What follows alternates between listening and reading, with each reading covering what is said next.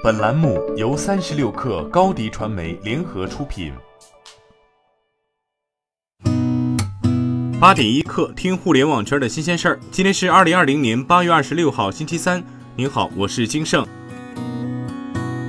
蚂蚁集团昨天向上交所科创板递交上市招股说明书，并同步向香港联交所递交 AI 招股申请文件，迈出 A 加 H 上市关键一步。招股文件首次披露了公司核心财务数据。二零一九全年，蚂蚁集团营收一千二百零六亿元人民币，净利一百八十点七亿元。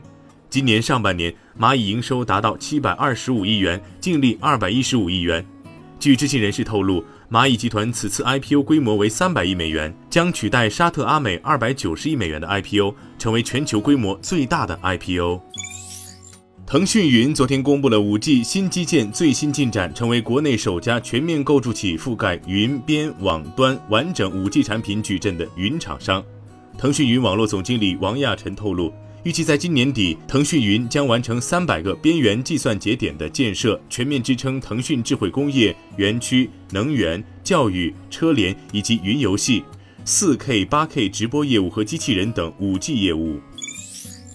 天眼查 App 显示，近日北京搜狗科技发展有限公司新增多条商标信息，包括搜狗 AI 护士、搜狗 AI 心理咨询师、搜狗 AI 营养师、搜狗 AI 家庭医生、搜狗 AI 药师、搜狗 AI 全科医生、搜狗 AI 健身教练、搜狗 AI 月嫂等。上述商标分类涉及网站服务、通讯服务、医疗园艺、社会服务、教育娱乐等。申请日期在二零二零年七月，商标状态均显示为等待实质审查。无人机品牌大疆昨天发布了一段时长一分二十四秒的视频，首次披露了工厂内部生产制造实景。从视频中可以看到，从组装到质检，大疆工厂内部在生产制造流水线上的每个环节都采用了自动化。本次大疆主动展示高自动化的内部工厂，似乎也是回应此前有关裁员的消息。此前，据路透社报道，三月以来，大疆一直在大规模削减其全球销售和营销团队。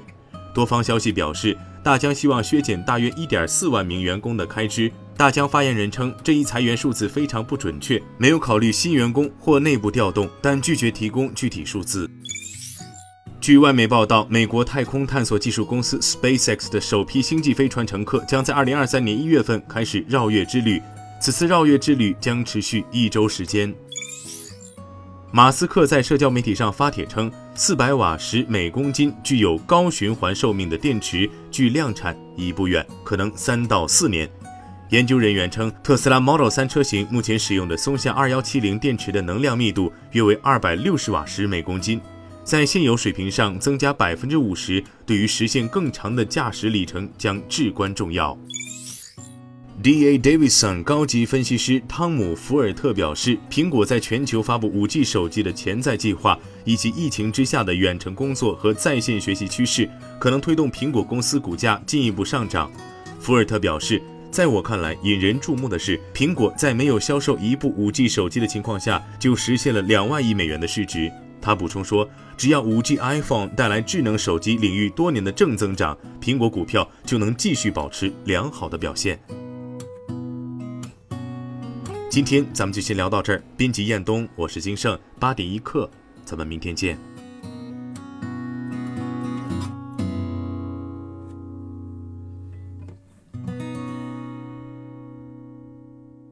欢迎加入三十六氪官方社群，添加微信 baby 三十六氪 b a b y 三六 k r，获取独家商业资讯，听大咖讲风口，聊创业，和上万课友一起交流学习。